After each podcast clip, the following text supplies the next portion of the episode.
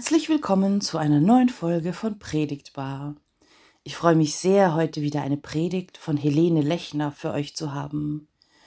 Ihre heutige Predigt ist Teil der Predigtreihe Bilder, die von Gott erzählen, der Lutherkirche in Wien.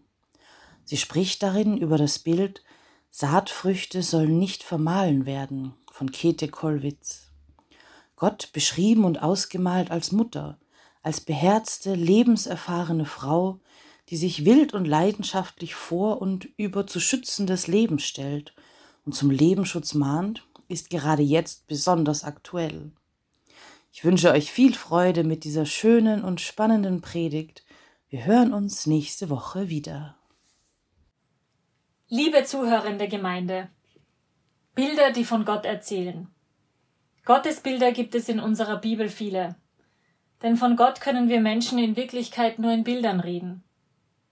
Es war eine spannende Herausforderung für mich in der Vorbereitung zu diesem Sonntag in Vokavit zu überlegen und zu überprüfen, welche konkreten Bilder aus der bildenden Kunst für mich so von Gott erzählen, dass ich für mich in ihnen wiedererkenne, was die Bibel mir auf ihre Weise an Gottes Bildern nahebringt. Dabei bin ich auf ein Bild von Käthe Kollwitz gestoßen, deren Art, wie sie Menschen für mein Empfinden in ihrer tiefgründigen und oft auch sehr schmerzvollen Lebenswirklichkeit zu Papier bringt, sehr zu mir spricht. Saatfrüchte sollen nicht vermahlen werden, heißt die Kreidelithografie aus dem Jahr 1941. In ihren Tagebüchern schreibt Käthe Kollwitz dazu, das ist nun einmal mein Testament. Saatfrüchte sollen nicht vermahlen werden. In diesen Tagen war mir unerhört schwer ums Herz. Ich zeichnete also noch einmal dasselbe. Jungen, richtige Berliner Jungen, die wie junge Pferde gierig nach draußen wittern, werden von einer Frau zurückgehalten. Die Frau, eine alte Frau, hat die Jungen unter sich und ihren Mantel gebracht. Gewaltsam und beherrschend spreitet sie ihre Arme und Hände über die Jungen. Saatfrüchte sollen nicht vermahlen werden.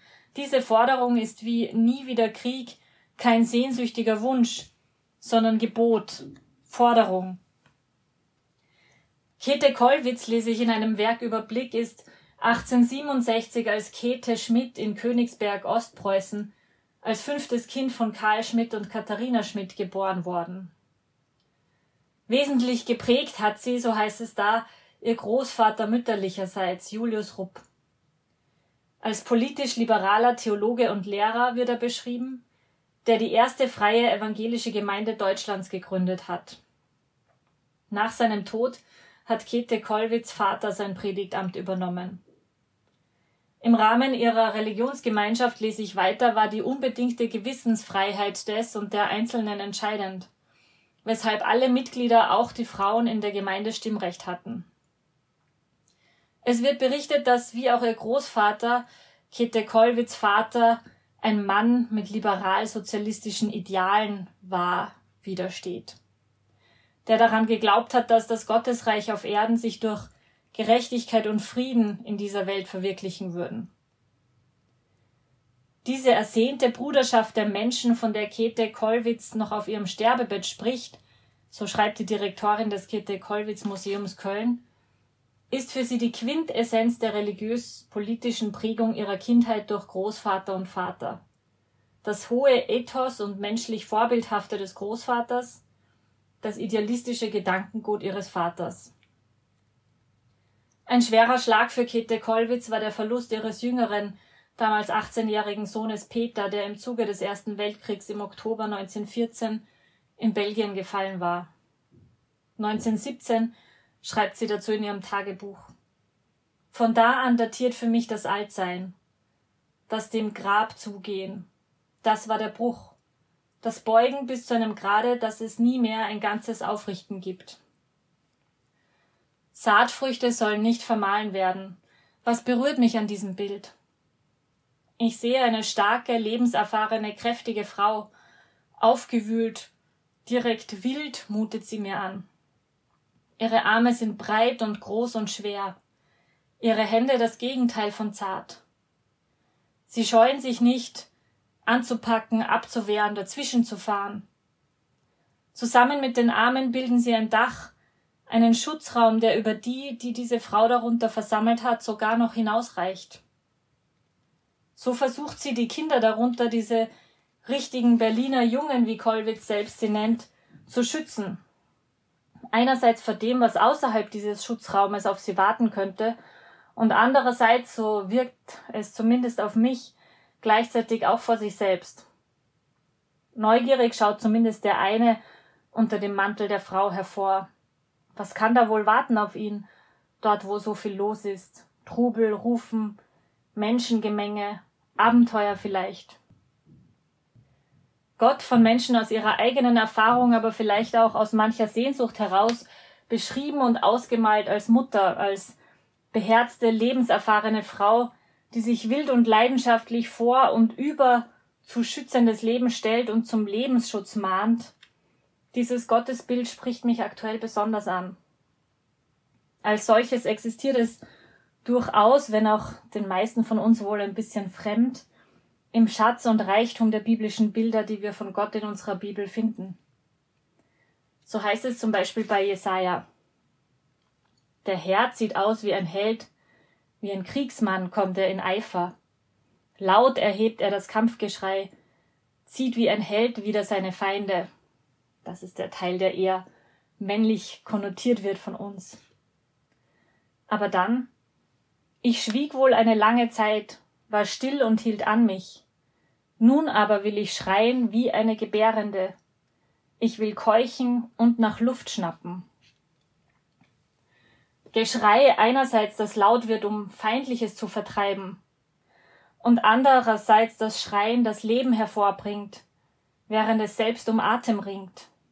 Kämpferisch und laut liegen diese beiden Bilder Gottes hier Seite an Seite. Im Buch Hiob wiederum spricht Gott von sich selbst am Anfang der Zeit wie von einer Urmutter. Als Gott Hiob rhetorisch fragt, wer hat das Meer mit Toren verschlossen, als es herausbrach wie aus dem Mutterschoß? Als ich's mit Wolken kleidete und in Dunkel einwickelte wie in Windeln? Als ich ihm seine Grenze bestimmte und setzte ihm Riegel und Tore und sprach, bis hierher sollst du kommen und nicht weiter. Hier sollen sich legen deine stolzen Wellen.